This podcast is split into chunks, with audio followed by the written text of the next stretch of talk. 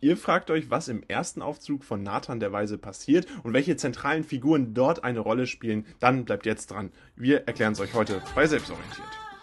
Und bevor das ganze Video losgeht, habt ihr hier einmal eine Kapitelübersicht. Das heißt, guckt euch einfach an, was ihr braucht und damit viel Spaß bei diesem Video. Und jetzt wollen wir euch nochmal darauf hinweisen, wir haben einen ganzen Kurs zu diesem Thema erstellt. Ihr seht das, ein gesamter Kurs, der für euch als Schüler oder als Schülerin sicherlich sehr relevant ist, denn dort findet ihr alles, was ihr braucht für die nächste Klausur. Zusammenfassung, Aufgaben und Lösungen. Das heißt, wenn ihr euch aktuell auf eure Klausur über Nathan der Weise vorbereitet, dann findet ihr dort Texte zum Verstehen, Zusammenfassungen, die euch vor der Klausur nochmal die relevanten Sachen zusammenfassen, die ihr schnell lernen könnt. Das heißt, auch wenn ihr kurz vor der Klausur steht, findet ihr da nochmal wirklich alles jetzt auf unserer Website. Und damit fangen wir an mit dem Inhalt des ersten Aufzugs, des ersten Aktes. Insgesamt finden wir bei Nathan der Weise ja fünf Akte, fünf Aufzüge vor. Und wir fangen an mit dem Inhalt des ersten Aufzugs. Und der fängt an damit, dass Nathan, auch der Protagonist dementsprechend in sein Haus in Jerusalem zurückkehrt. Er ist ein reicher jüdischer Kaufmann und dort lebt er mit seiner Adoptivtochter Recha. Hier ist am Anfang noch nicht bekannt, woher sie überhaupt kommt. Und sie wird bei einem Brand vom Tempelherrn Kurt von Staufen gerettet. Der richtige Name von Kurt von Staufen ist hier auch noch nicht bekannt. Er ist Loy. Ähm, er wird hier dabei als Retter in der Not wahrgenommen. In ihrer teilweise träumerischen Darstellung ist Recha davon überzeugt, dass es ein Engel gewesen sei, der sie gerettet hat. Und dementsprechend haben wir hier so ein bisschen diesen Engelsglauben, der von Richard dargestellt wird. Und damit ist das sozusagen der erste Teil, äh, den wir hier im ersten Aufzug vorfinden können. Danach ist es so, dass Nathan im ersten Zug, im ersten Aufzug ein Gespräch über Glauben an Wunder als Lehrer und als Erzieher mit Recha führt. Das heißt, sie setzt sich so ein bisschen damit auseinander. Wie bewertet man selbst den Glauben? Wie bewertet man selbst die Religion?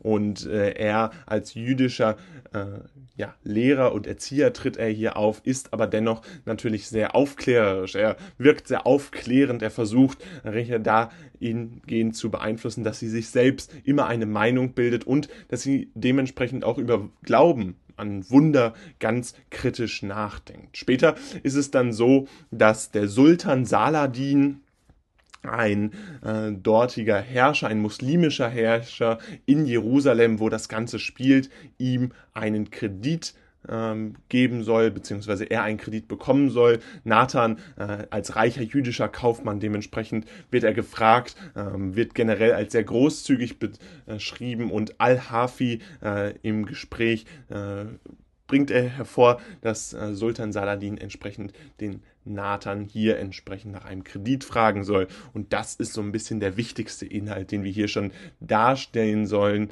Und hier ist interessant, dass dann Richard den Tempelherrn wieder sieht. Bis dahin kennt sie den Namen noch gar nicht. Ähm, inzwischen wissen wir allerdings, dass dieser Tempelherr äh, christlicher Herkunft ist und damit natürlich auch eigentlich mit dem Ziel gekommen ist, Sultan Saladin zu stürzen und dementsprechend ist es natürlich hier so, dass Sultan Saldin entsprechend ein, eine Begnadigung aussprechen muss, damit dieser aus der Gefangenschaft überhaupt befreit werden kann. Also der Tempelherr wird erst dadurch befreit, dass er entsprechend von Sultan Saladin begnadigt wurde als einziger, entsprechend nicht nur wegen der Rettung von Recha, sondern auch weil dieser äh, ihn an seinen verstorbenen Bruder Assad erinnert hat und dadurch äh, sozusagen diese Gnade des Sultans hervorsticht. Ähm, es kommt dann zum Auftrag des Mordes an Saladin äh, durch den Patriarch. Entschuldigt bitte, dass wir jetzt hier äh, einen kleinen Rechtschreibfehler drin haben. Dabei ist es so, dass dieser Auftrag vom Klosterbruder vermittelt wird. Wer ist überhaupt der Patriarch?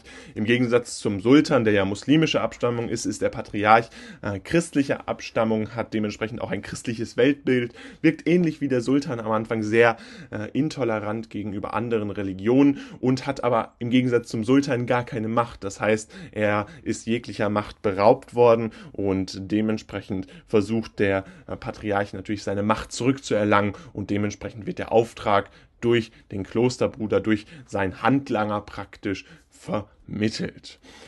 Und abschließend ist es dann so, dass äh, Nathan, eine Einladung in das Haus von Nathan äh, kommt Der Tempelherr äh, soll entsprechend ähm, Nathans Haus besuchen, weil äh, man inzwischen herausgefunden hat, dass er derjenige sei, der äh, entsprechend Recha, seine Adoptivtochter, gerettet hat. Und weil eben diese Rettung vor dem Brand stattgefunden hat, möchte äh, er Nathan sich bedanken. Und da er, da der Tempelherr allerdings nicht mit Juden spricht, nicht in Kontakt stehen möchte mit diesen Juden, ist es so, dass er äh, dieser Einladung zunächst nicht folgt, was wir dann im zweiten Aufzug allerdings noch sehen werden. Es wird eine weitere Entwicklung stattfinden.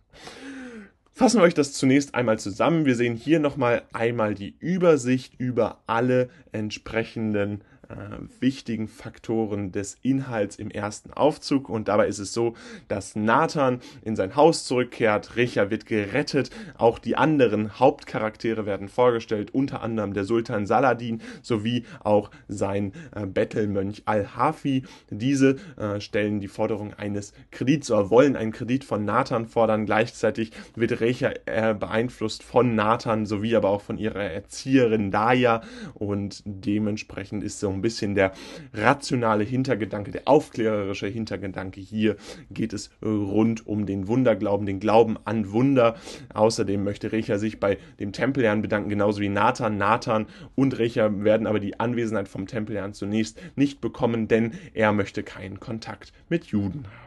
Das Video, was ihr euch jetzt hier angeguckt habt, ist jetzt leider vorbei. Allerdings haben wir noch ein weiteres Video, was euch sicherlich auch interessiert, denn es geht genau um dasselbe Thema und verstärkt da nochmal euer Wissen. Also bleibt jetzt dran und los geht's. Mit dieser Einstellung äh, kommt es dann zum zweiten Aufzug und dabei sehen wir dann, dass das Ganze startet mit einem Gespräch zwischen Saladin und Sitta. Sitta ist die Schwester von Saladin, also dem Sultan und hier ist es so, dass ein ganz häufiges Motiv, was dargestellt wird, dass die beiden, also Schwester und Bruder, zusammen beim Schach sitzen. Wir müssen uns immer wieder vergegenwärtigen, wir sprechen hier über eine Zeit um das 11. bis 12. Jahrhundert in der es tatsächlich so ist, dass natürlich die Rolle der Frau noch eine ganz andere ist, als sie das heutzutage ist.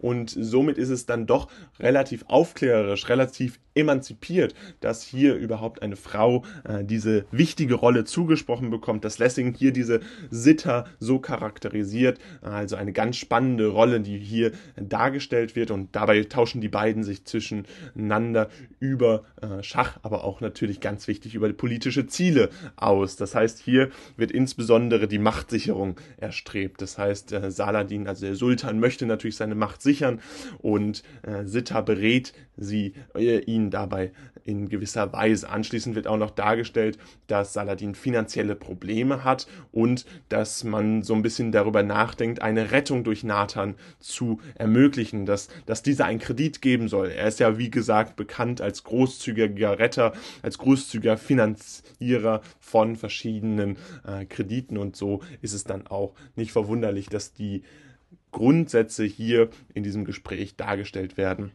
dass man versucht, äh, durch Al-Hafi, also sein ähm, Bettelmönch sein, äh, der diese Finanzen als Schatzmeister managt, dass hier entsprechend diese Forderung gestellt wird.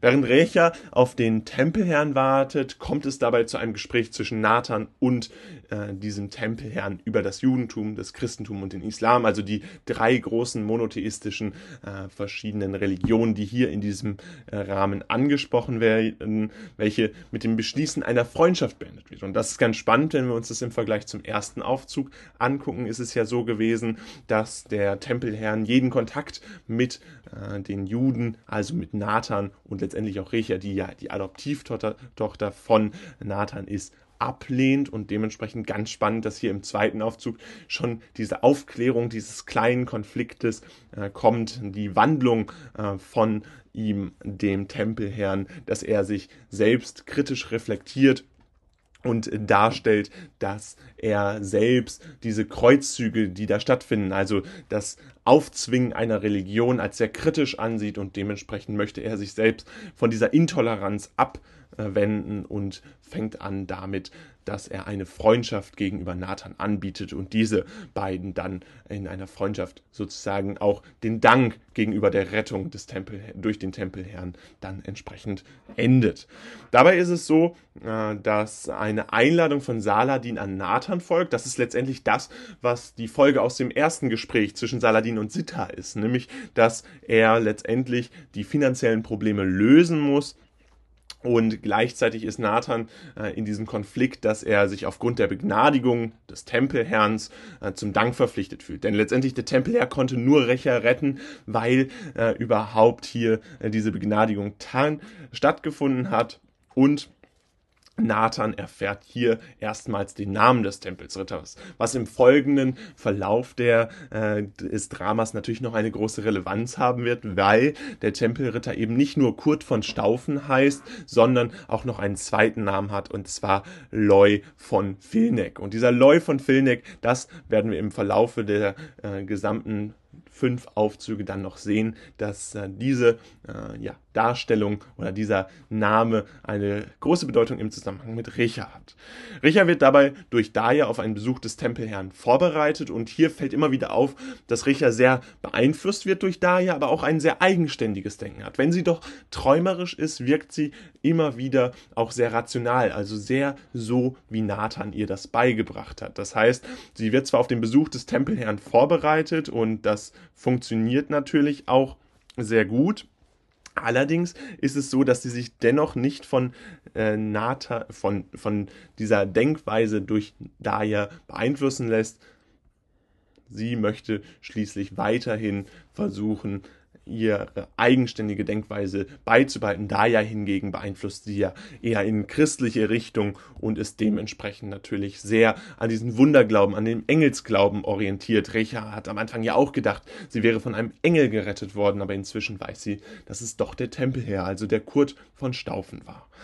Abschließend ist es dann so, dass es zwischen Al-Hafi und Nathan zu einem Gespräch über das Leben als Mönch kommt. Al-Hafi wendet sich nämlich von Saladin ab. Er stimmt mit dem, wie der Sultan mit der Intoleranz gegenüber anderen Religionen übereingeht, nicht mehr überein. Er führt selbst äh, dieses Amt als Schatzmeister aus, aber er merkt selbst, dass ihn diese Widersprüchlichkeiten von Saladin äh, gänzlich äh, zu schaffen machen und er dementsprechend diesen Job nicht mehr ausfüllen kann und möchte dementsprechend als eigenständiger Mönch leben, wendet sich von äh, ihm, also dem Sultan, ab Sultan äh, wird äh, in diesem Zug als großzügig freigebig dargestellt. Ähm, wir haben hier eine sehr interessante Entwicklung des Charakters Al-Hafi, der auch seine eigenständige äh, Lebenskarriere äh, wieder in den Vordergrund, seine eigenständige Lebensdenkweise wird hier beleuchtet und diese Freundschaft zwischen Al-Hafi und Nathan mündet sogar darin, dass Al-Hafi ihm anbietet, mitzukommen. Nathan lehnt diesen Gedanken allerdings ab. Kommen wir zu der Zusammenfassung des zweiten Aufzuges und da ist es so, dass wir hier einmal die Übersicht sehen. Wir haben hier die Entwicklung, dass Saladin und Sita, also die Schwester, dargestellt werden. Die finanziellen Probleme des Sultans werden immer weiter äh, konkretisiert und dabei folgt auch eine wichtige Einladung von Nat an Nathan von Saladin in das Haus, in den Palast von Saladin, vom Sultan und äh, Nathan fühlt sich hier zur Begnadigung oder aufgrund aufgrund der Begnadigung zum Dank verpflichtet. Außerdem erfährt Nathan den Namen des Tempelritters.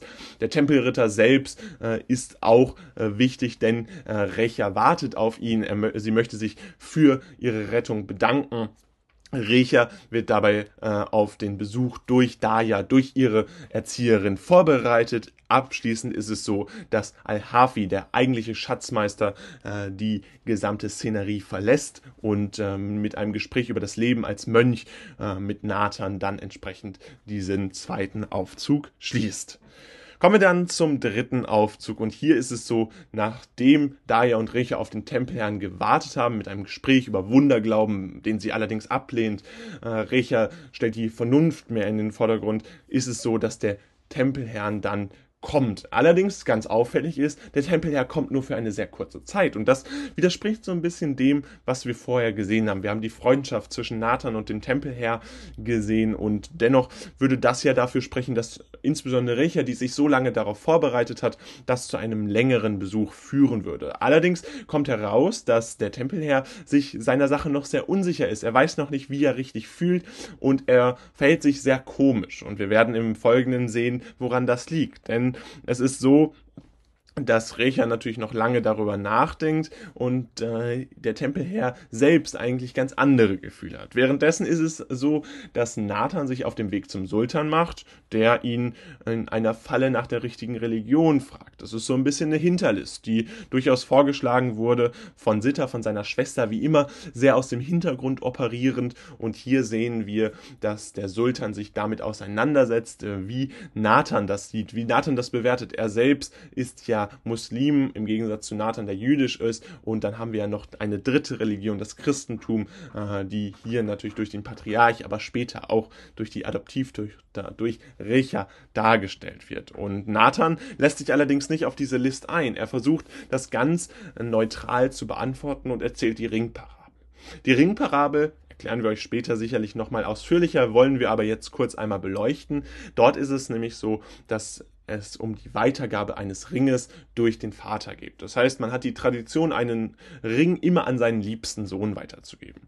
Bei der Ringparabel ist es dann allerdings so, dass irgendwann ein Vater äh, nicht nur den Ring an seinen liebsten Sohn weitergibt, sondern einen Ring fertigen lässt, der identisch ist und jeder der seiner Söhne einen Ring bekommt und dementsprechend alle die gleiche Wertschätzung erfahren angewendet hier von Nathan auf dieses konkrete Beispiel der einzigen Religion, der richtigen Religion, ist es so, dass er sagt, dass alle Religionen gleichwert sind, die allgemeine Toleranz, auch mit diesem aufklärerischen Gedanken, den wir hier wieder haben. Das führt zur Anerkennung vom Sultan und einem Gesuch von Freundschaft zwischen beiden.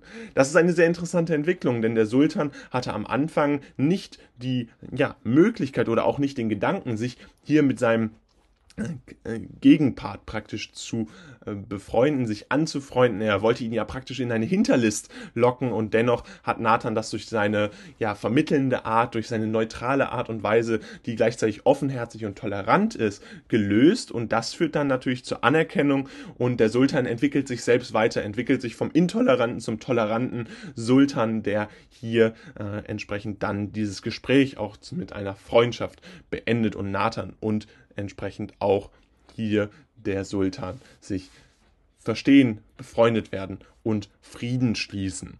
Nachdem der Tempelherr wir sind jetzt wieder auf einem ganz anderen Feld, sich seine Liebe für Recha eingesteht. Das war dieser Gedanke, den wir hatten. Wir hatten gerade schon beleuchtet, der Tempelherr war nur eine kurze Zeit da und dann ist der Tempelherr einfach wieder verschwunden. Dann hat dieses Gespräch von Nathan und der Ringparabel stattgefunden und jetzt hat der Tempelherr sich seine Liebe für Recha eingestanden. Sie äh, steht jetzt als seine Frau da und er spricht deshalb auch mit Nathan über diese Liebe.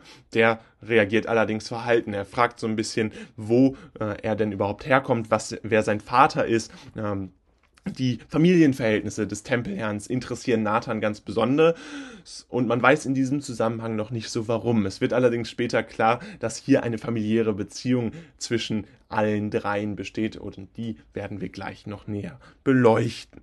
Und in einem Gespräch zwischen Daya und dem Tempelherrn kommen die zentralen Themen der christlichen Herkunft und dem Heiratswunsch mit Recha vor. Warum ist das so interessant? Denn sowohl der Tempelherr als auch Daya sind christlicher Herkunft. Deshalb können sie sich auch über ihren Glauben auseinandersetzen und haben dementsprechend natürlich auch ähnliche Ansichten. Wichtig ist allerdings, dass beide aus Europa kommen. Das heißt, jetzt von ihrem Heimat Heimatort weit entfernt sind und dementsprechend äh, Daya, insbesondere Daya, ein großes Interesse daran hat, wieder nach Europa zurückzukehren. Und sie sieht in der Heirat zwischen dem Tempelherrn und Recha die Möglichkeit letztendlich wieder nach Europa zurückzukehren und deswegen ist ihr das auch persönlich so wichtig, dass die beiden heiraten und deswegen will sie sich auch im Folgenden dafür einsetzen. Das ist so ein bisschen das Ende des dritten Aufzuges. Es wird hier offen gelassen, ob der Tempelherr Recha heiraten kann oder ob es noch irgendwelche anderen familiären Beziehungen gibt, die das vielleicht verhindern können. Und damit endet der dritte Aufzug. Und diesen dritten Aufzug wollen wir euch jetzt einmal nochmal zusammenfassen. Und hier seht ihr nochmal die wichtigsten Punkte einfach kurz zusammengefasst. Wichtig ist entsprechend, dass Daya und Recha, also die Erzieherin von Recha, eine ganz wichtige Beziehung haben und dementsprechend äh, immer wieder sich austauschen, insbesondere über den Wunderglauben und die Vernunft. Recher lässt sich allerdings nicht so stark beeinflussen, dennoch ist es entsprechend immer wieder eine Darstellung, die hier durch Daya eingeht.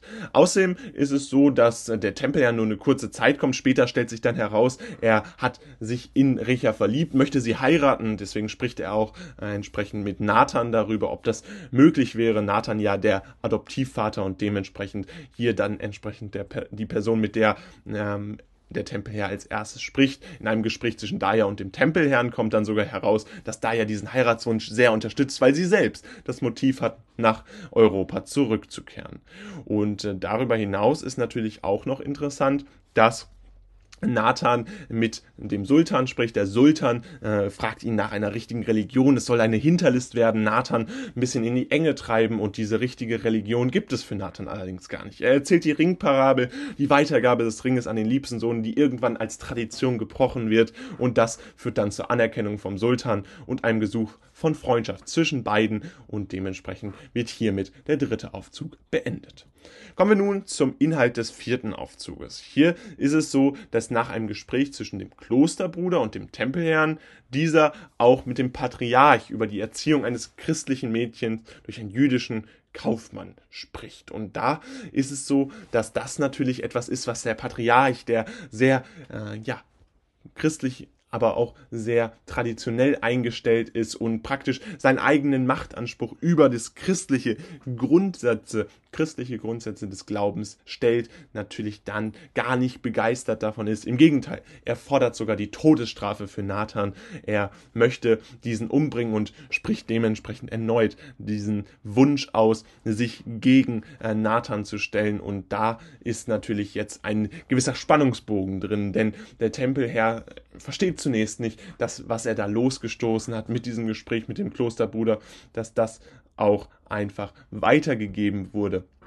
Und damit haben wir hier dann entsprechend diese spannende, äh, ja, Seitengeschichte könnte man fast sagen, diese Seitenentwicklung, die durch das Gespräch zwischen dem Tempelherr und dem Klosterbruder entstanden ist. Saladin und Sitta, also wir sind jetzt wieder im muslimischen Palast, mutmaßen weiter auf, äh, dass Nathan der Bruder von Assad sein soll. Die Herkunft von Recha ist hier noch nicht vollständig bekannt. Das heißt, wir sehen, dass äh, hier eine Entwicklung stattfindet. Zunächst äh, geht es darum, äh, wer der Bruder von Assad sein könnte, wer eine Beziehung dazu haben könnte.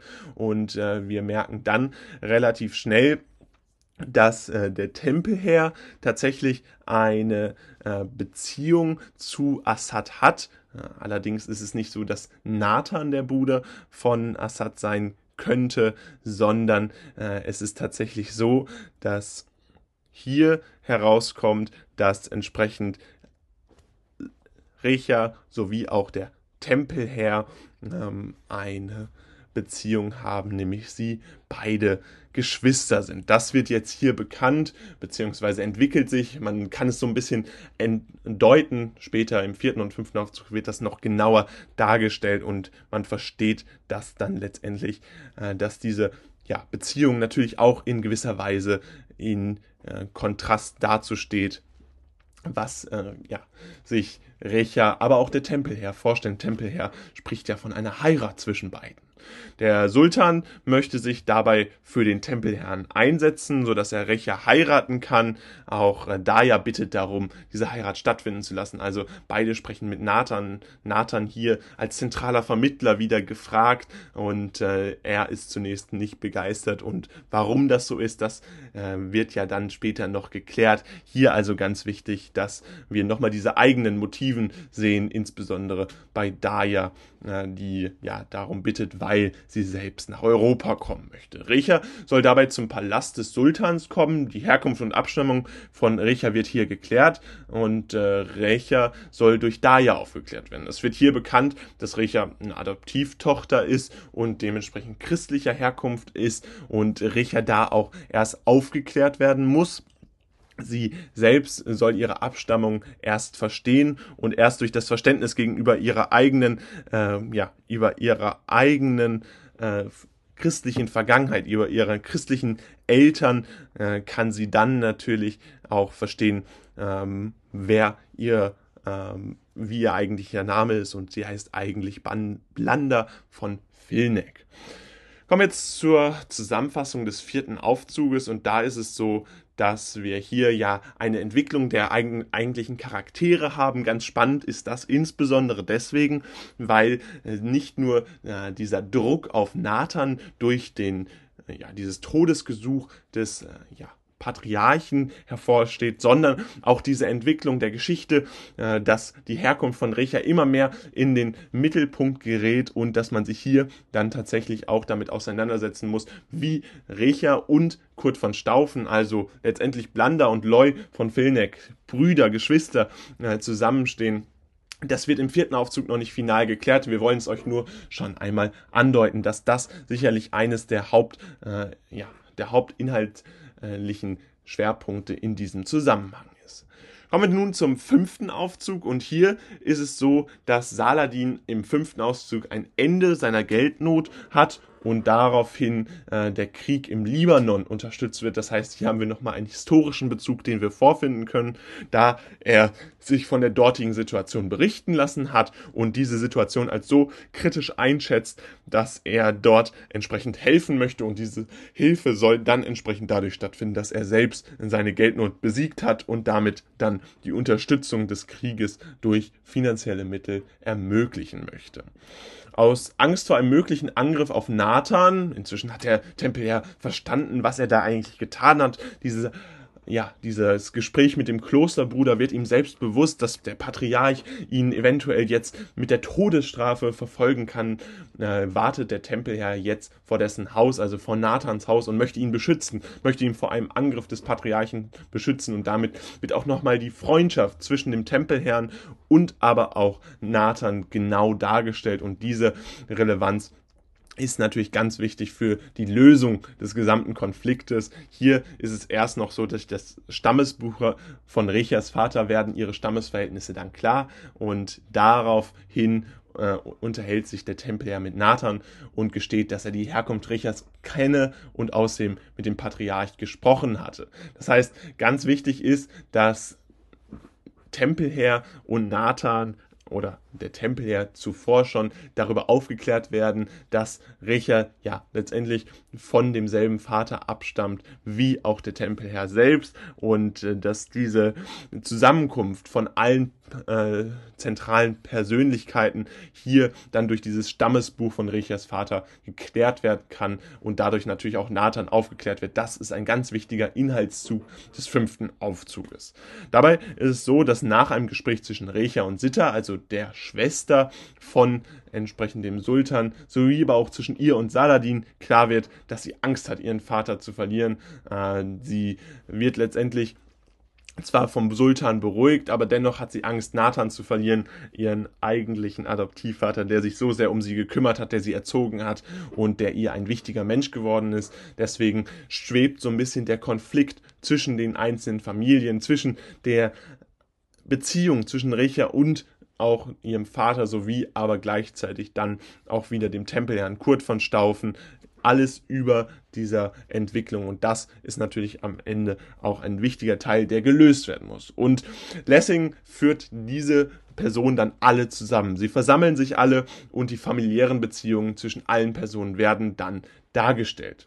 Hier wird offengelegt, wer Kurt von Staufen eigentlich ist, Loy von Vilneck, gleichzeitig aber auch, dass Recha eigentlich Blander von Vilneck heißt und Loy und Recha sind dementsprechend Kinder von Assad. Deswegen kannte Loy Assad überhaupt erst und konnte auch Sultan, den Sultan Saladin überhaupt an seinen Bruder äh, erinnern. Saladin und Sitta sind dementsprechend natürlich der Bruder von Assad, Sitta ja die Schwester von Saladin, dementsprechend, wenn Assad der Bruder von Saladin ist, natürlich auch der Bruder von Sitta und der ist leider schon verstorben, in einem ja, Kampf ums Leben gekommen und trotzdem sind Recha und Loy beide Kinder und hier findet dann eine erstaunliche Entwicklung statt. Zuvor war es dem Tempelherr ja ganz wichtig, Richard zu heiraten. Hier akzeptiert er aber ohne weiteres, dass sie jetzt nicht mehr heiraten können, sondern entsprechend ihre Familie äh, in den Vordergrund stellen müssen und dementsprechend diese familiären Beziehungen akzeptieren und sie jetzt als Geschwister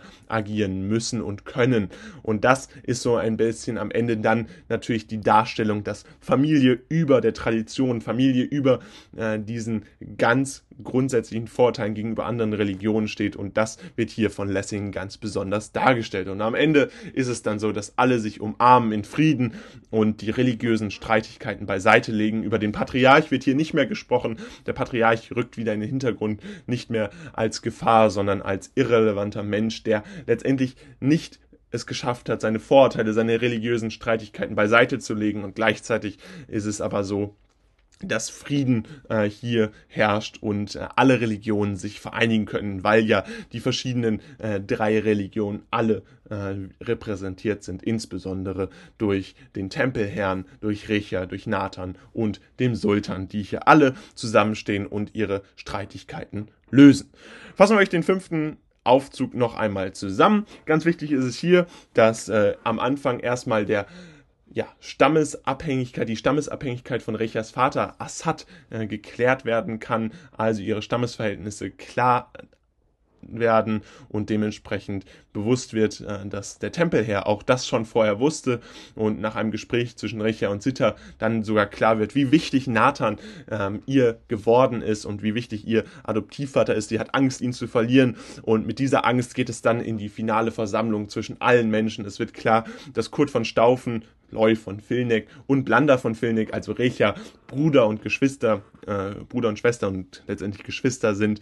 Und dass sie Kinder von Assad sind. Assad wiederum ist ein Bruder von Saladin und Sitter, dementsprechend stammen letztendlich alle von allen ab. Und diese Wendung hier die wir sehen, äh, führt letztendlich dazu, dass alle sich am Ende umarmen in Frieden und legen die religiösen Streitigkeiten beiseite. Und diese Wendung ist natürlich ganz wichtig, um dann den fünften Aufzug zu beenden und damit auch hier den zentralen Konflikt bei Nathan der Weise zu lösen. Nathan der Weise als Vermittler zwischen allen Religionen mit der Ringparabel insbesondere, aber auch mit der Loslösung von Tradition und damit letztendlich mit der Loslösung von religiöser Intoleranz zur religiösen Toleranz, zum Frieden, zur insgesamt Überwindung der Vorurteile. Und damit soll es auch schon wieder gewesen sein mit unserem Video rund um Nathan der Weise. Wir hoffen, ihr habt alles verstanden, was wir euch in diesem Video erklären wollten. Und abschließend gibt es nochmal Werbung in eigener Sache, denn wir wollen euch darauf hinweisen, dass unser Kurs jetzt auf Amazon sowie aber entsprechend auch ganz wichtig auf unserer eigenen Webseite verfügbar ist.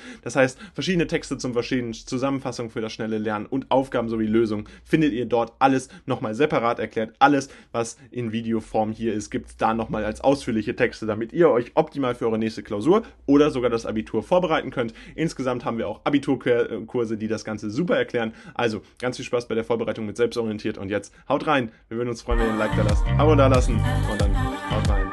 Ciao.